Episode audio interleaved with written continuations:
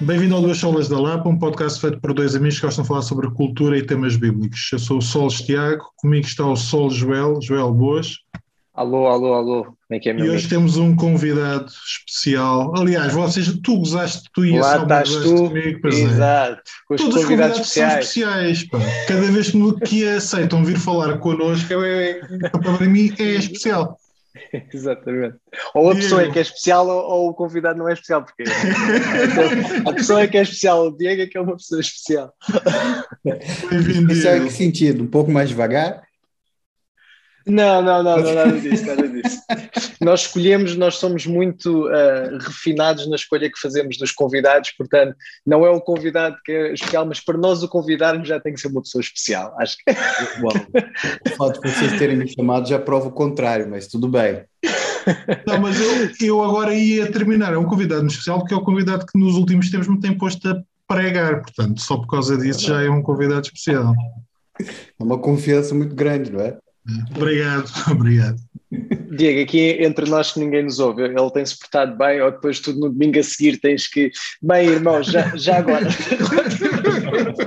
o que o Tiago disse na semana passada, queria só esclarecer. Não, agora? não, não, muito pelo contrário, é bênção, tem sido bênção para a congregação. Ok, maravilha, maravilha. Olha, nós eh, começámos agora há, há pouco tempo a, a nova, a, a nossa nova temporada aqui do- das duas solas. E, e- e estávamos há, há, umas, há umas semanas a, a pensar em temas que queríamos fazer. E o Tiago lembrou-se, e muito bem, eh, que pá, nós em princípio vamos lançar o, o podcast agora outra vez em outubro, portanto quando as pessoas estiverem a ouvir isto já é em outubro. E o Tiago lembrou-se muito bem que epá, era incrível se nós falássemos sobre a reforma. E depois pensámos, bem, era incrível falarmos com a, com a reforma alguém que soubesse falar da reforma mais do, que- do que nós dois.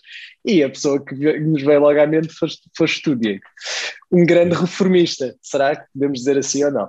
Joel, mas antes de o Diego começar a responder, apresenta aí o Diego para quem nos está a ouvir. Não, eu acho que Quem o é o Diego se Diego? deve apresentar ele próprio. É? Então vá, Diego. Quem Bom. és tu? Onde é que estás hoje? Hoje, do ponto de vista profissional, ponto de vista ministerial, e se quiseres falar um bocadinho da tua história, estás à vontade. Bom, eu, eu, bom, eu sou marido da Estela, tenho três filhos, o Diogo, o David e a Esté, a nossa mais nova. Ah, eu, eu fui chamado para o ministério ainda muito adolescente, eu senti um forte chamado, Ah, e passei grande parte da minha adolescência e da minha juventude preparando para isso. Fui para o seminário, fui ordenado, ah, e depois fui enviado para a África do Sul para pastorear uma igreja. Ah, nesses anos, eu cheguei lá em 2002, ah, nesses anos todos eu trabalhei com portugueses na África do Sul, Canadá, mas não só portugueses, né? Eu trabalhei na África, no Ministério de Língua Inglesa também, no Canadá também. E, e em todo esse tempo, uma coisa ficou muito característica ah, daquilo que nós temos aprendido dentro do ministério, que é os princípios da reforma protestante, sem dúvida nenhuma, nossa catolicidade, e algumas práticas que fluem diretamente da prática dos reformadores que acabam fazendo parte do nosso dia a dia na, na igreja, não é? Que é uma delas é, é a, pregação expositiva, é? A, a administração cristã dos verdadeiros sacramentos. E eu vou usar a palavra sacramento de propositalmente, Uhum. Ah, porque por uma escolha a gente vai, pode falar um pouco sobre isso.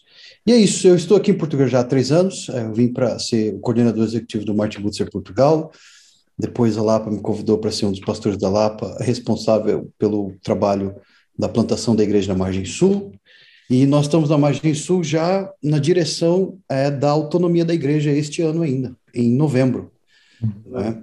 onde, onde pela graça de Deus a igreja da Lapa vai terminar esse primeiro passo de plantar uma igreja e agora, como igrejas associadas, caminharemos juntos para o reino de Deus. Esse sou eu, ah, como a gente fala em inglês, na nutshell, ah, e, e é isso. Estamos aqui trabalhando para a glória de Deus, levando os princípios da reforma adiante.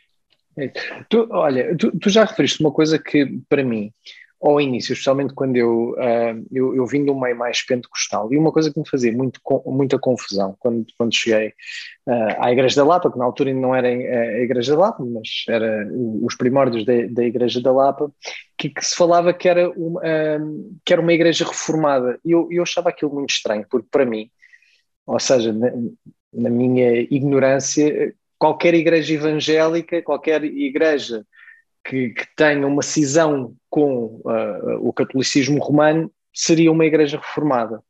Mas Sim. não. Isto, isto, é assim ou isto não é assim? O que, o, que, o que é uma igreja evangélica e todas as igrejas evangélicas são reformadas ou não? Bom, vamos começar dessa forma. Vamos falar, vamos Vamos ser escolástico na nossa maneira de discutir as questões. Vamos definir os termos, né? Diria o Tiago Oliveira. Vamos definir bem os termos para depois a gente continuar a conversa. E ah, a pergunta é muito pertinente.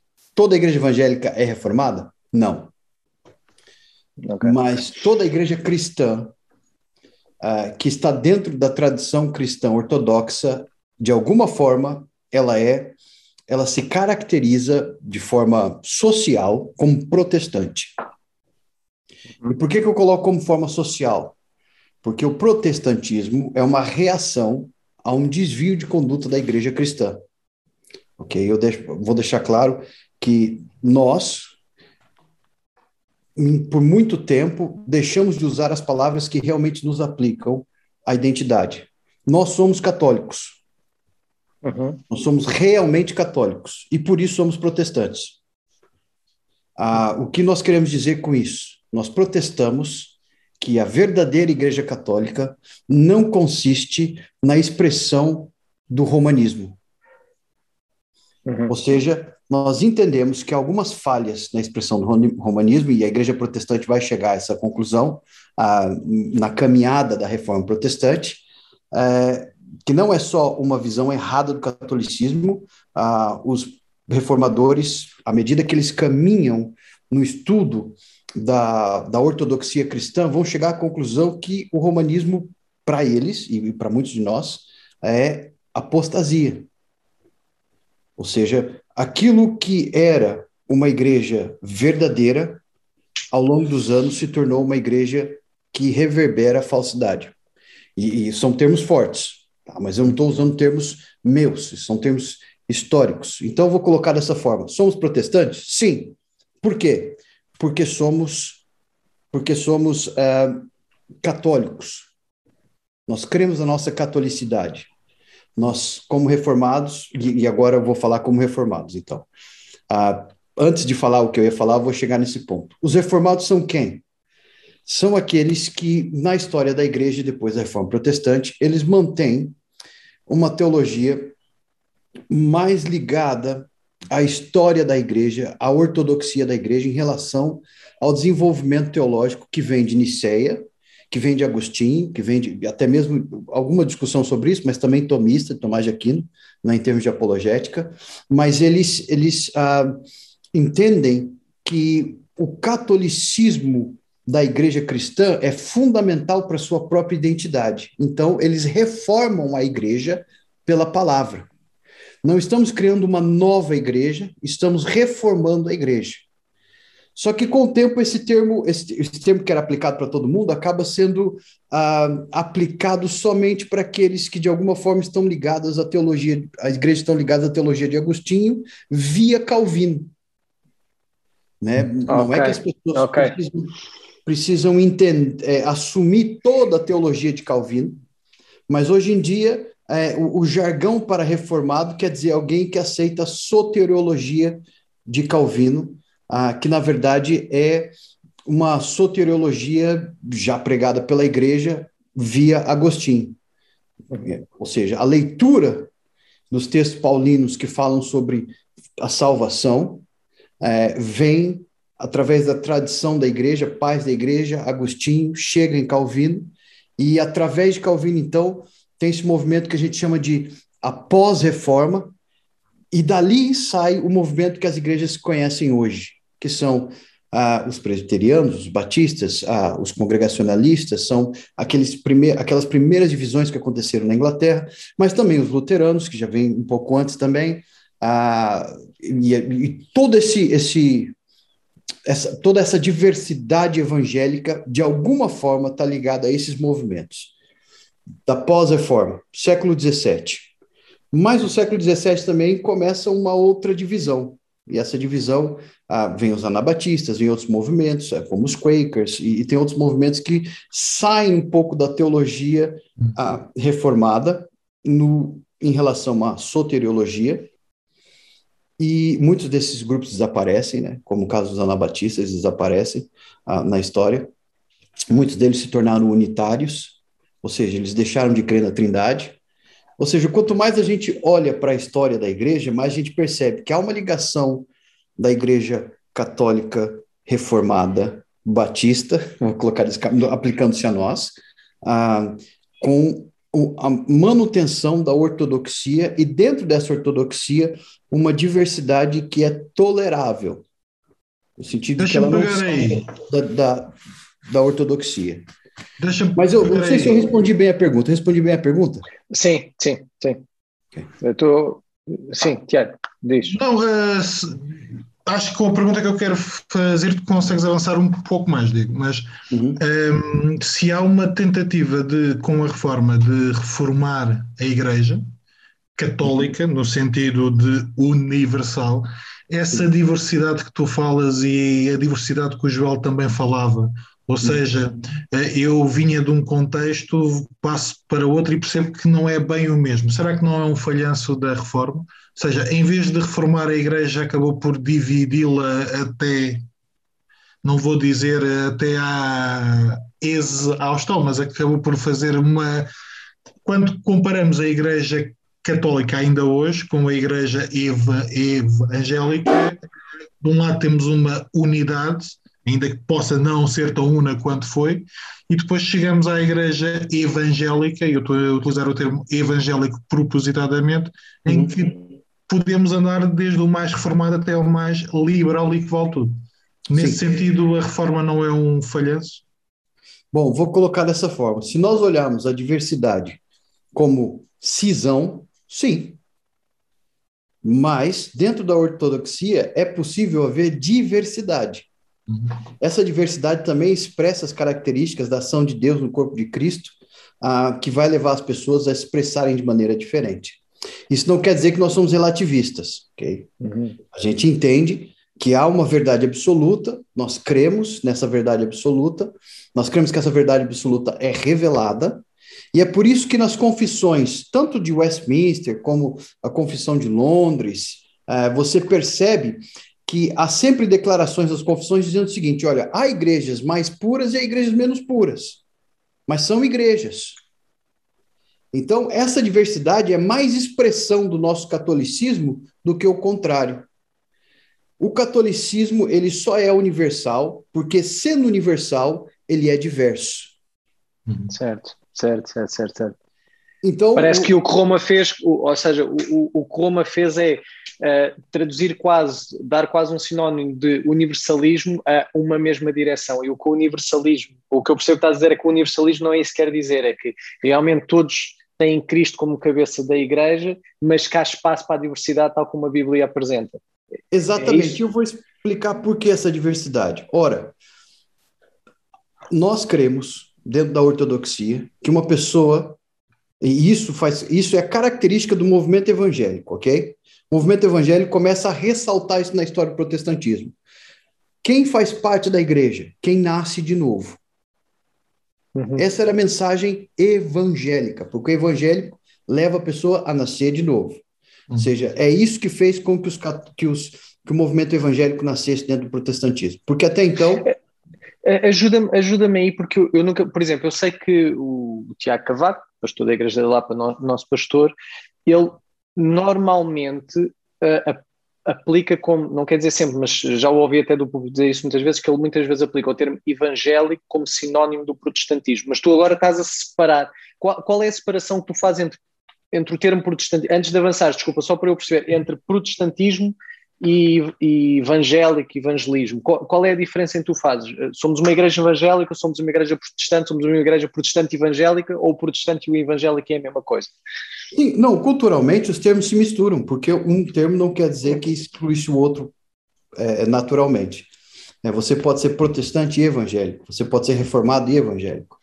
Uhum. Porque a caracterização do termo evangélico é esse movimento que começa depois do puritanismo, depois do pietismo, é, que é uma retoma da, da, da, da piedade da igreja. Eu vou colocar dessa forma. Okay. Muitas pessoas, por virem do catolicismo romano, acreditavam que ser cristão era fazer parte de uma cultura cristã. Vou dar um exemplo. As pessoas pensam que ser português é ser católico romano. Certo. Ok? Então, de alguma forma, essa cultura passa através dos séculos, chega na Europa, ela se estabelece no meio, no meio ângulo, no meio germânico, uh, e, e essa cultura passa para dentro da reforma. Então, vem um movimento dentro da reforma que diz o seguinte: você não é protestante por nascer de pais protestantes. Hum. E mesmo que uh, alguns protestantes entendiam que era necessário o batismo de crianças ou pedobatismo, mesmo dentro desse movimento, já havia aqueles que diziam é necessário uma profissão de fé para realmente ser um evangélico. Ou seja, há um momento em que os evangélicos se unem e falam: sem nascer de novo, é impossível ver o reino de Deus. É uma retomada dessa teologia de renascimento. É óbvio que isso tem uma, uma influência enorme de confissões de Agostinho, né?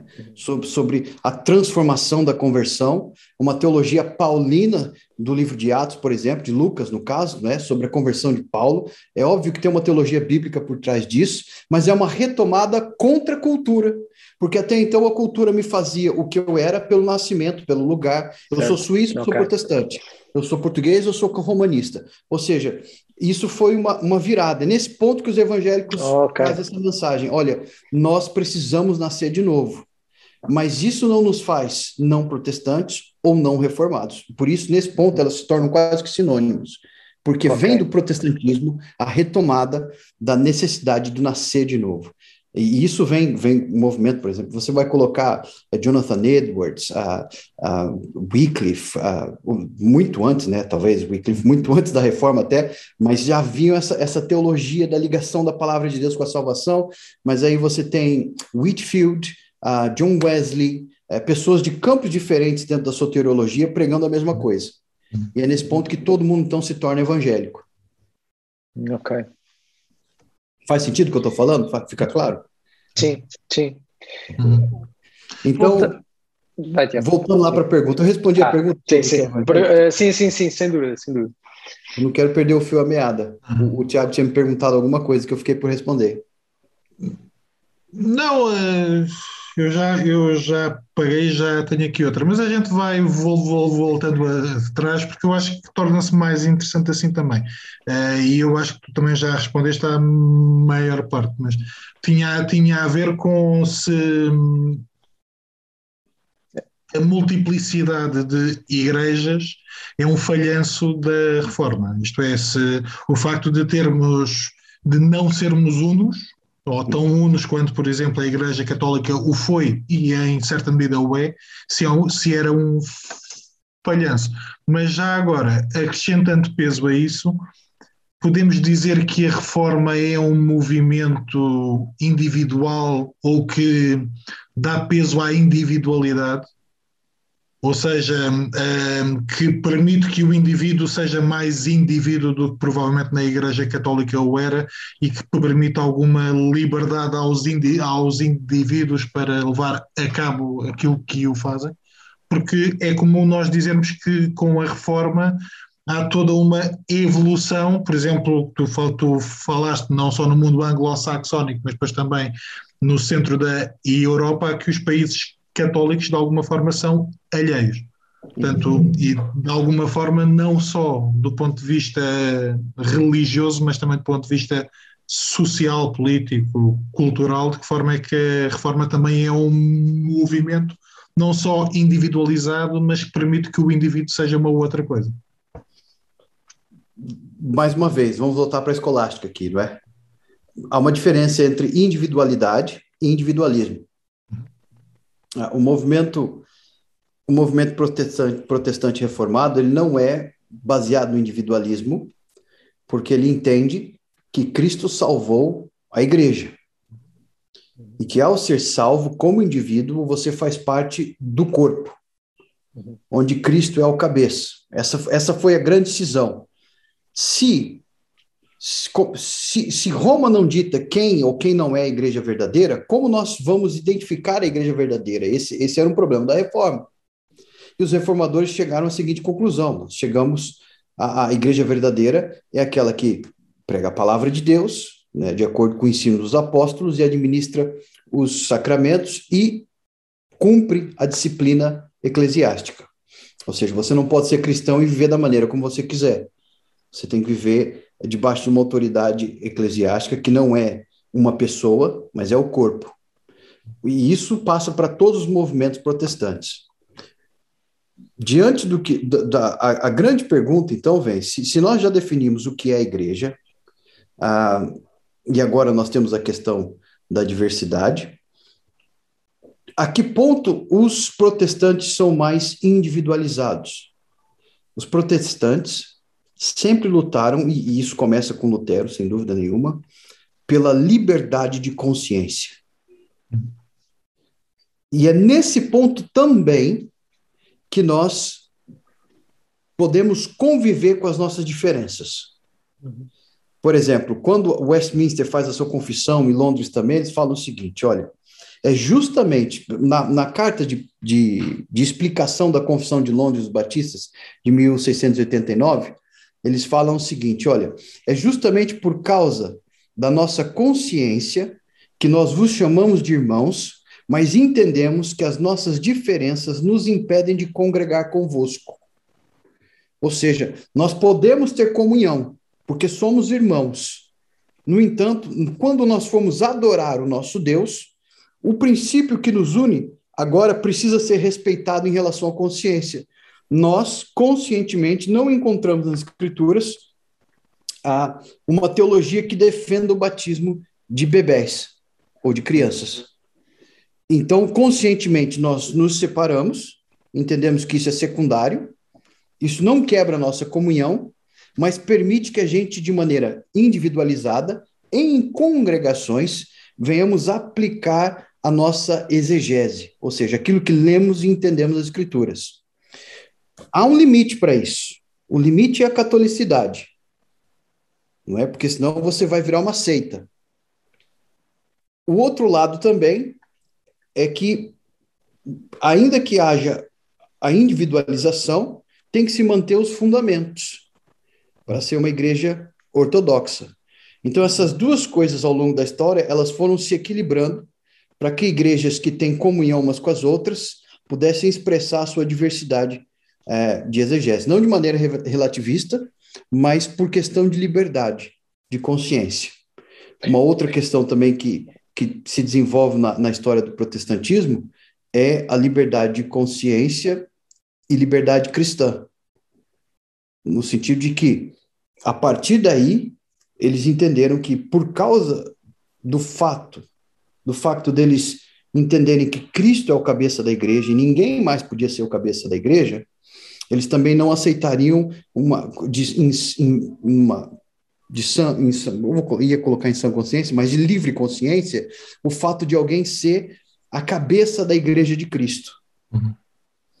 Então, eles lutaram por isso. As pessoas não devem ser forçadas a se tornarem cristãs, elas têm que fazer isso por consciência própria, mesmo porque eles criam que quem fazia essa mudança no coração do ser humano é o Espírito Santo, através da pregação da igreja. Então, isso não deveria ser forçado. Por outro lado, o Estado não deveria forçar a igreja a fazer o que deveria fazer. E é, e é nesse momento que o movimento evangélico praticamente nasce, né? Porque é uma tentativa na Inglaterra de, mesmo ter, tendo uma reforma, da, da, da, da, cabeça da igreja ser. Ser a rainha, nesse caso. E ainda é, e ainda é. Ainda é, ainda é. Na igreja ainda, ainda é.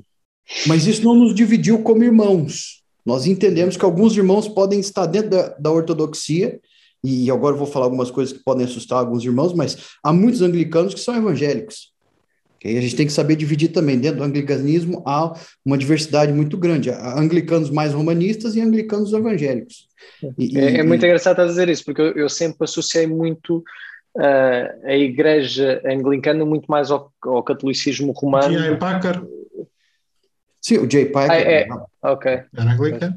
Por que, que as pessoas fazem isso? Porque é o que a gente vê no aparato. Pois, exatamente. É isso. A gente, a gente vê isso no aparato e isso nos choca um pouco. Ah, mas... e, e há a questão da rainha, como estavas a dizer, ou seja, parece quase que. Parece quase não, foi o que aconteceu, que a rainha substituiu o Papa Uh, né? E então, em termos de estrutura, também há aquela coisa: há um cabeça daquela igreja toda que é a rainha, em Roma há um Papa que é a cabeça daquela igreja toda. E daí acho que sempre tive uma ideia que nem nunca tinha, tinha pensado que realmente pode haver um grupo de anglicanos que esteja mais aproximados ao, aos evangélicos do que propriamente a Roma. E justamente isso, por ser uma igreja estatal, ela tem que, ela tem que incluir a diversidade, senão ela se divide toda. Uhum.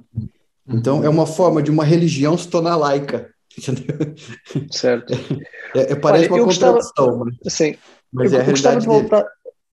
Gostava de voltar um bocadinho ao início uh, para, para, para quem nos ouve e partindo, nem, nem, nem toda só, a gente. Só uma assim, questão aqui. Quando vocês me perguntaram se a ideia da reforma era reformar a Igreja Católica, sempre foi. Tá? Lutero não tinha intenção de sair da Igreja Católica. Ok. Era aí que eu queria ir, que era ao início era perceber porque que, ou seja, porque que Lutero, porque que deu na cabeça daquele doido, epá, a Igreja Católica está toda errada, uhum. o, porquê, o porquê disto acontecer e, e, realmente qual era o objetivo dele nisso. Era, era perceber um bocadinho, perceber um bocadinho isso. O objetivo dele era purificar a igreja com uma doutrina mais cristã, mais ortodoxa não é? O, vamos deixar claro, e talvez alguém possa, algum historiador possa tentar no, nos atacar por, essa, por essas declarações, é, porque elas são tanto, são tanto é, vistas na nossa perspectiva. Não sei se há historiadores que ouvem o nosso podcast. Milhares, Tiago, milhares. Então, lá estás tu. mas, mas é, é fato, é facto que, que Vou colocar dessa forma. Os, os reformadores trouxeram para o mundo uma liberdade que não existia ainda. Uhum. É, o que, que eu quero dizer com isso? Eles perceberam, okay, na, na própria, no próprio estudo teológico deles, duas coisas. Primeiro, é impossível retomar um movimento que na sua raiz já está podre. Segundo, nós temos liberdade dada pelas escrituras de continuar a fazer o ministério da igreja de acordo com o ensino dos apóstolos. Por que, que tu dizes que no, uh, está podre desde o início? Bom, Ou seja, porque, porque, ao discutirem teologicamente com os romanistas, uhum. eles começaram a defender heresias que não eram tão claras na época da reforma. Ou seja, havia, como hoje em muitas igrejas evangélicas, havia uma coisa no ar, mas as pessoas não faziam as declarações.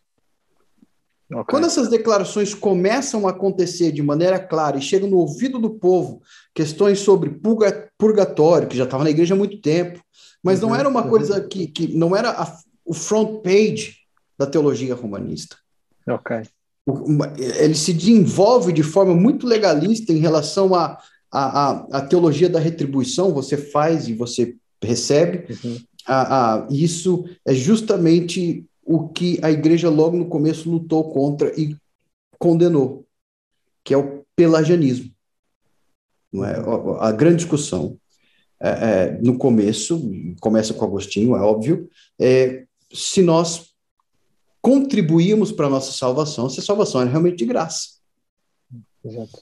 Mas ao longo da Idade Média, a ideia de que nós contribuímos diretamente para a nossa salvação, ela ficou muito forte mas ainda assim é, a graça era pregada. Havia muito, havia muito do cristianismo que hoje nós chamamos de protestante na, na Idade Média, sem dúvida nenhuma, mas ah, à medida que a reforma acontece, e, e tem uns tons políticos para que isso acontecesse, e eu entendo isso como providência divina.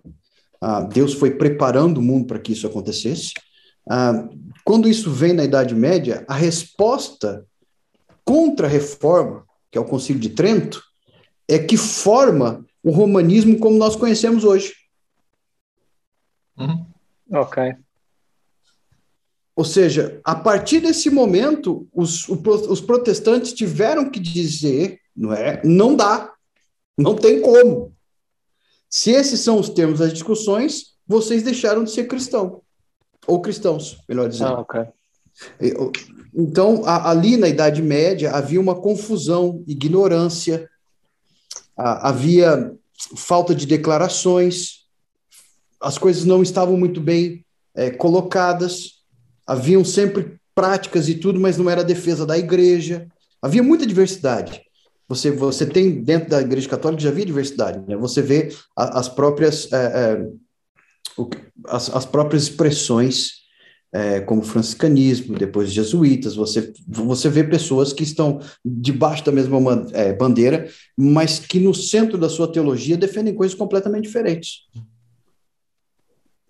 Hoje já não é assim. Parece que o Concílio de Trento reúne tudo isso de uma certa forma, e, e mas essa, esse Concílio de Trento nada mais é que uma contra-reforma.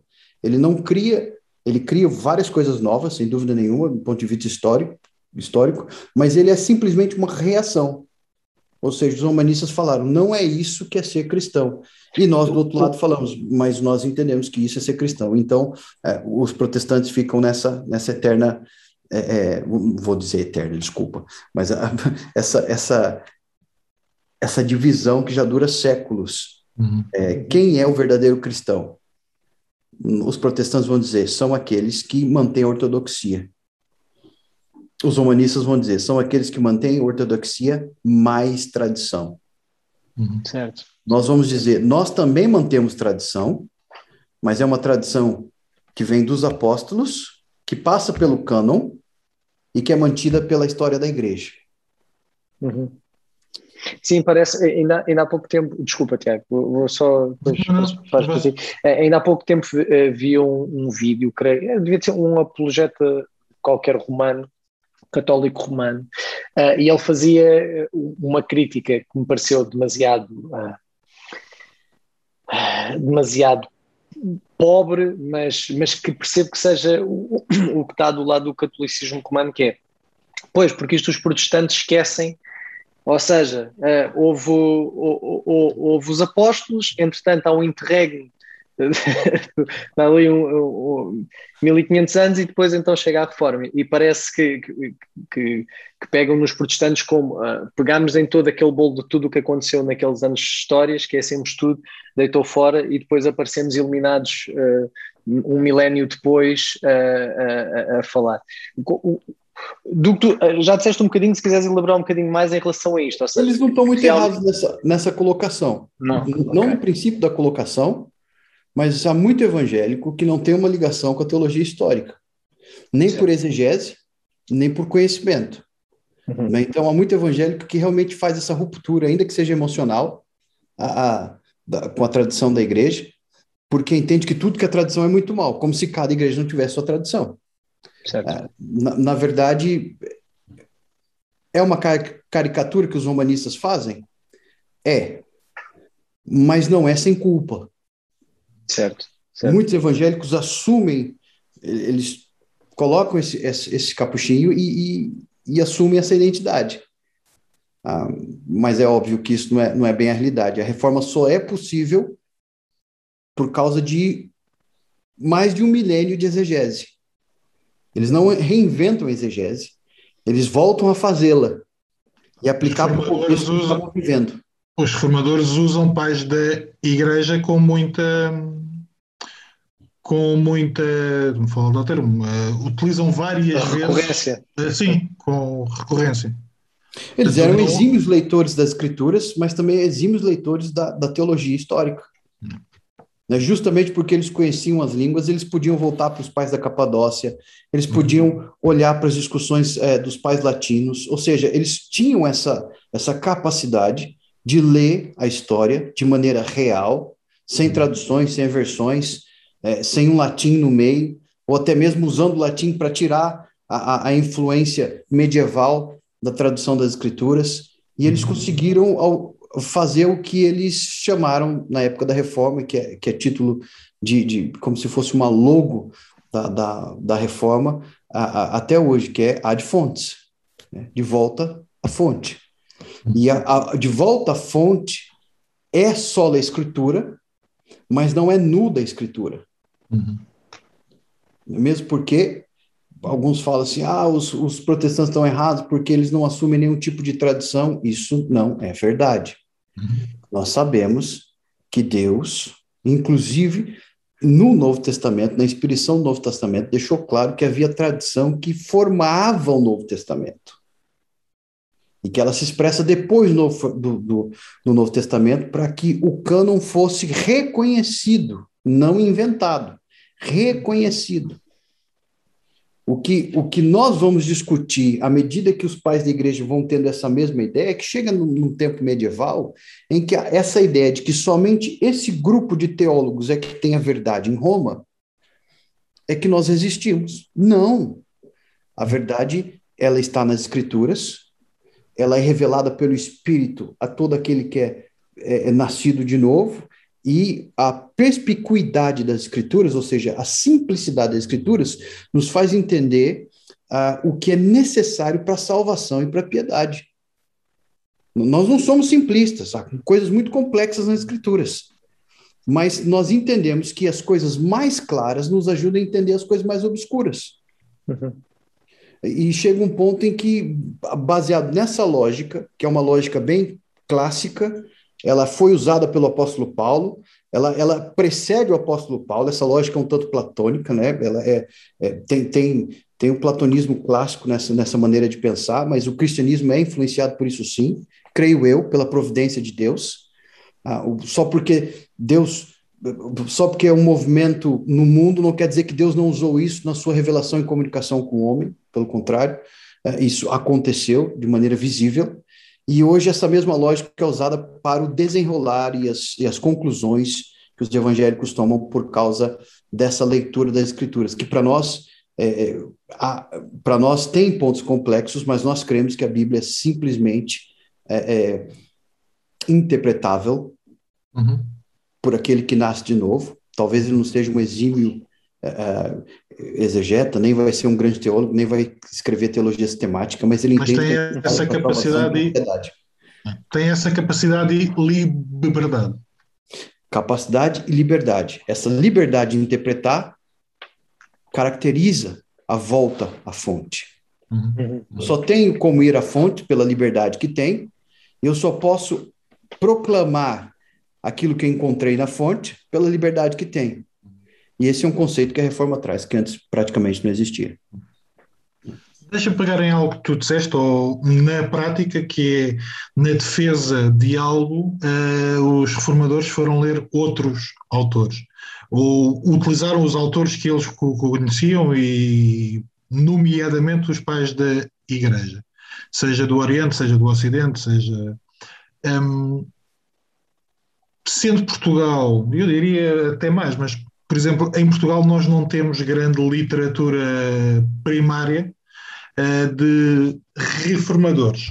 Um, obviamente podemos ter acesso a alguma coisa de vinda normalmente do Brasil, embora eu, hoje já há mais, há 15 anos atrás que havia muito pouco, mas provavelmente poderemos ter acesso às institutas, a um ou outro texto de Calvino, a, um, mas eu diria que Lutero e Calvino nós até conseguimos encontrar e depois outros autores será mais complicado. Tens alguma sugestão de leitura de algum reformador ou de alguém dos primeiros 100, 150 anos do movimento da reforma que possa ser importante, uh, não direi lermos totalmente, mas ter alguma ideia?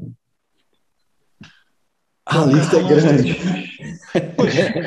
a lista é grande. Três. É colocou o primeiro 100, 150 anos, eu, uau, a lista é muito grande. Não, mas escolher um, um, um, ou dois que possa ser interessante, já que o nosso desconhecimento é tanto.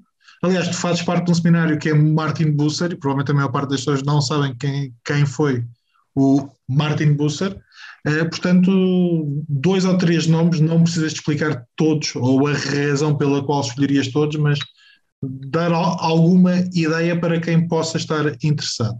Sabendo que provavelmente poderão ter que ler ou em inglês ou numa outra língua que não. Se você puder ler em inglês, você. A gama de, de leitura fica enorme. Ah. Se você lê, se você tiver paciência para ler brasileiro, o brasileiro. Português do Brasil.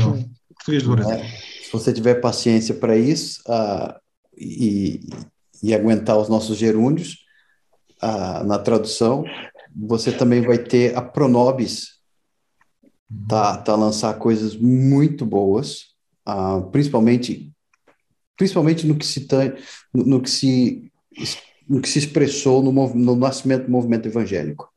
Ah, por exemplo, John Owen, para você entender o que, o, qual é o, o começo do pensamento evangélico, John Owen é essencial um grande teólogo congregacionalista que, que, que influencia várias denominações, inclusive a nossa, os batistas. Né? Nós somos congregacionalistas por causa de John Owen, sem dúvida nenhuma. A, a influência dele foi muito grande em Benjamin Kitt e, e outros teólogos que, que, que, estavam em Londres é, no século XVII. Para você entender a pregação evangélica, a leitura de Charles Simeon é essencial. Uh, Charles Simeon é um anglicano que ele forma o pensamento evangélico de todo mundo que é evangélico hoje em relação à pregação expositiva. Uh, o que ele deixou para nós como legado de Gênesis a Apocalipse, em termos de estrutura de sermão, aplicações e tudo mais, é, é para mim, é um dos grandes teólogos que a igreja não tem estudado há muito tempo. São poucas biografias deles, é, é dele, é, são coisas pouquíssimas. O que geralmente se discute é, é o fato dele ter influenciado muita gente. J. Packer escreve sobre ele é, na igreja anglicana. Ah, então, na história da igreja, vamos começar. Calvino, as institutas, se você, se você quer começar a entender a reforma, um, Calvino é essencial. Se você quiser entender a cabeça de um protestante, as institutas é, é onde nós começamos. Depois disso, John Owen, uh, e principalmente na relação da nossa luta contra o pecado depois de evangélico, né, mortificação do pecado. Na verdade, o, te o, tema do livro é a morte da morte na morte de Cristo. É, e, e um bom tema puritano, né? e era considerado pequeno, assim, tipo, né? John Owen era o Tiago Cavaco, né, da Inglaterra, né? Um título de sermão, né? Exato. um dia o Tiago, o Tiago Cavaco vai ser lembrado na história como o maior intitulador de sermões que já existiu dúvida, na Europa. Sem Acho que sim. Uh, ia-te, ia-te perguntar, desses, qual é assim o. Tens assim um reformador favorito, ou seja, que tu possas dizer, este para mim marcou-me de uma forma. Uh... Depois de São Calvino. Exatamente. Depois do segundo JC, né? Não, mas eu vou colocar dessa forma. Há, há um. Zwinglio é muito importante, sem dúvida nenhuma. Que, com, desculpa, acho que Zwinglio. Ah, sim. Uh, Zwinglio é muito importante. Uh, Lutero é extremamente importante, Calvino é extremamente importante, mas Butzer tem uma coisa uh, que forma muito mais a nossa tradução do que os outros. Porque enquanto os outros estavam na discussão dos sacramentos, por exemplo, uh, sobre a presença real, so, sobre a presença nos elementos, sobre a, a constransubstanciação, é, a posição de Lutero, né? Lutero vai dizer, olha, isto é o corpo de Cristo, Zwingli vai falar assim, mas ele disse em memória de mim. Entre os memorialistas e entre é, é, a contransubstanciação, veio uma teologia que talvez seja mais clara, mais evangélica, que talvez que a maioria das pessoas assume sem saber de onde vem. Ah, é Butzer, que afirma que na ministração do sacramento da ceia do Senhor, Cristo não está nos elementos, mas ele está presente. Uhum. Ele está presente por causa da comunhão da igreja, pelo meio de graça que Deus instituiu através do, do sacramento. Ele não está só numa memória, mas ele, ele chama de presença real. Por que, que ele fala isso? Porque o meio de graça é tangível. E a transformação do meio de graça é concreta na vida dos crentes. Um crente sem tomar ceia é menos edificado que um crente que toma ceia. Uhum. Ele pode lembrar da ceia, né? A gente passou por isso agora na pandemia. Esse é um argumento contra é, mem é, puramente memorialistas. Ora, eu podia lembrar da ceia, mas eu não era tão edificado quanto tomar a ceia. Uhum. Okay. E, então, a, a, a, gente pode, a, a gente pode fazer online, então, se é só um memorial, por que não online? Porque o texto é muito claro, isso tem que ser feito quando nós estivermos unidos, como corpo de Cristo, naquela localidade. E naquela localidade é uma discussão que a, a, reforma vai trazer cada vez mais. Se é um grupo de cristãos onde a palavra de Deus é pregada, onde a disciplina é, é aplicada, onde o sacramento é administrado, aquela é uma igreja cristã. E ela faz parte Eu não do resisto, de Cristo. Não resisto a perguntar, porquê que, eh, porquê que referes como sacramento e não como ordenança? Porque é o seguinte, a, a, muitos, muitos vão, essa discussão não é fechada, tá bom? Eu uso, eu uso dois termos. Historicamente, o sacramento se refere ao meio de graça.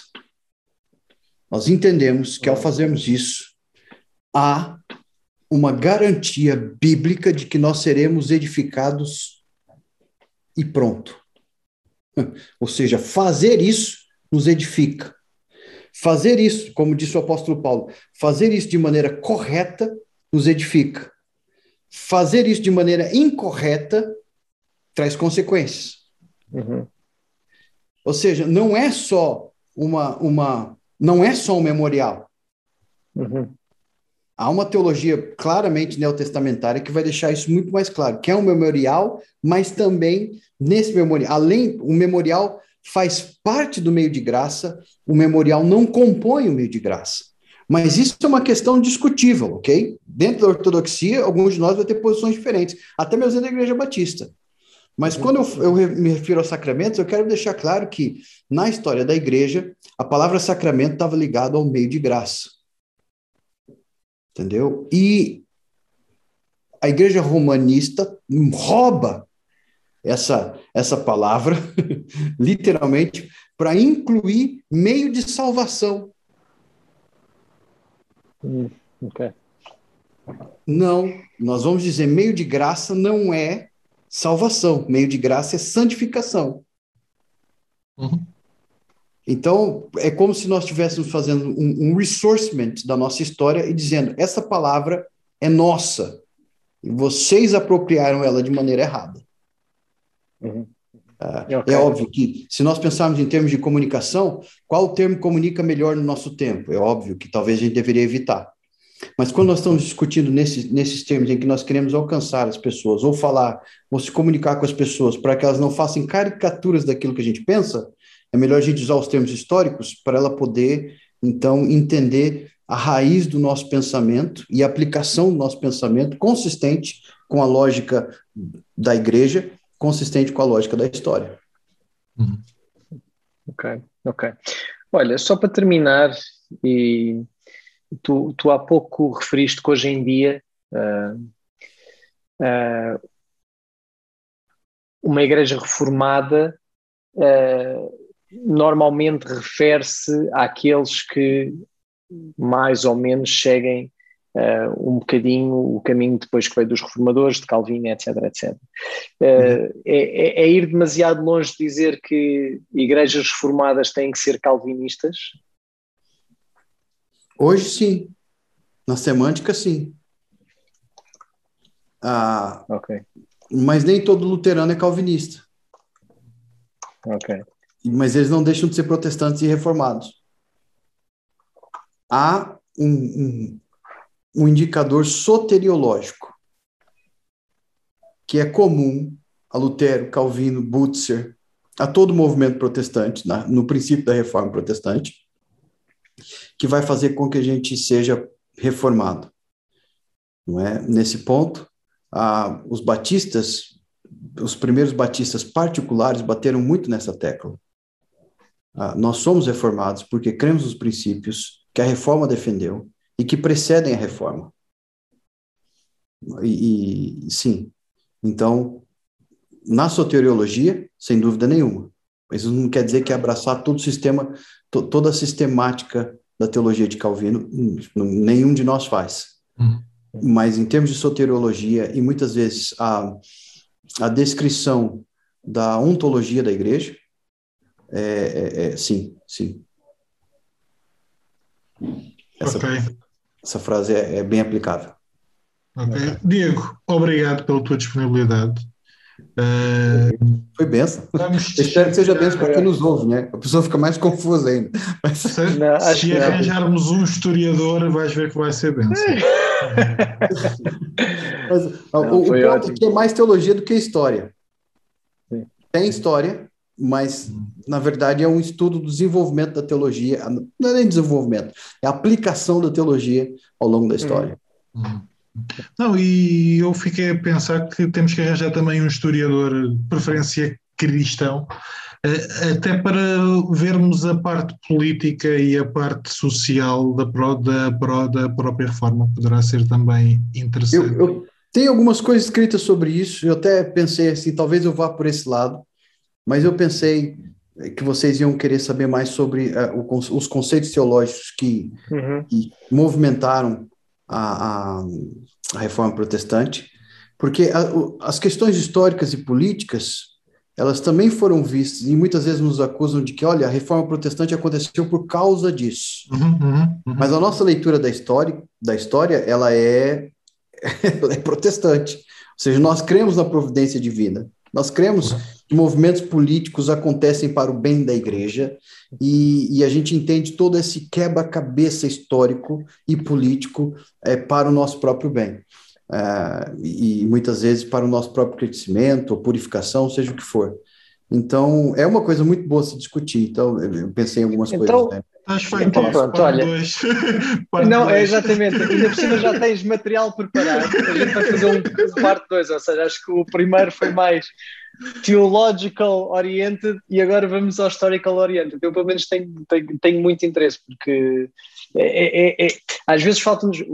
Bem, não, não vou generalizar, vou personalizar. Às vezes falta um bocadinho esta perspectiva, que é isso, que é Deus realmente uh, revela-se na Bíblia, etc., mas a história também, também revela Deus, né? E às vezes as coisas parece, parece que a gente não as encaixa, mas, mas o puzzle encaixa e as coisas não acontecem por acaso. Portanto, acho que era giro. Vamos marcar um, um próximo episódio e vamos para, para. Visto que ainda por cima já tens material, acho que gostava muito da gente falar um bocadinho da parte então histórica, de como é que chegamos aqui. É, historicamente, como é que chegamos aqui. Sem dúvida. É, muito okay. fixe. Combinado. Então, meus Diego, mais uma vez, muito obrigado pela tua disponibilidade. Obrigado, uh, obrigado Diego. E já estás preparado para ficar disponível para uma segunda vez, portanto, vai-te preparando. Uh, até para a semana. Se quiserem entrar em contato connosco, já sabem, podem fazer através de dois, número, dois solas lá para arroba gmail.com. Podem nos encontrar no Spotify, no iTunes, no Instagram, no Facebook, como duas solas da Lapa. Meus caros, Boa tarde, bom dia, boa noite, conforme nos ouçam. Até à próxima. Jesus is a friend of mine. Jesus is my friend. Jesus is a friend of mine. I have a friend in Jesus. Jesus is a friend of mine. Jesus is my friend. Jesus is a friend of mine. He taught me how to live my life as it should be. He taught me how to turn my cheek when people laugh at me. I've had friends before, and I can tell you that He's one who will never leave you flat.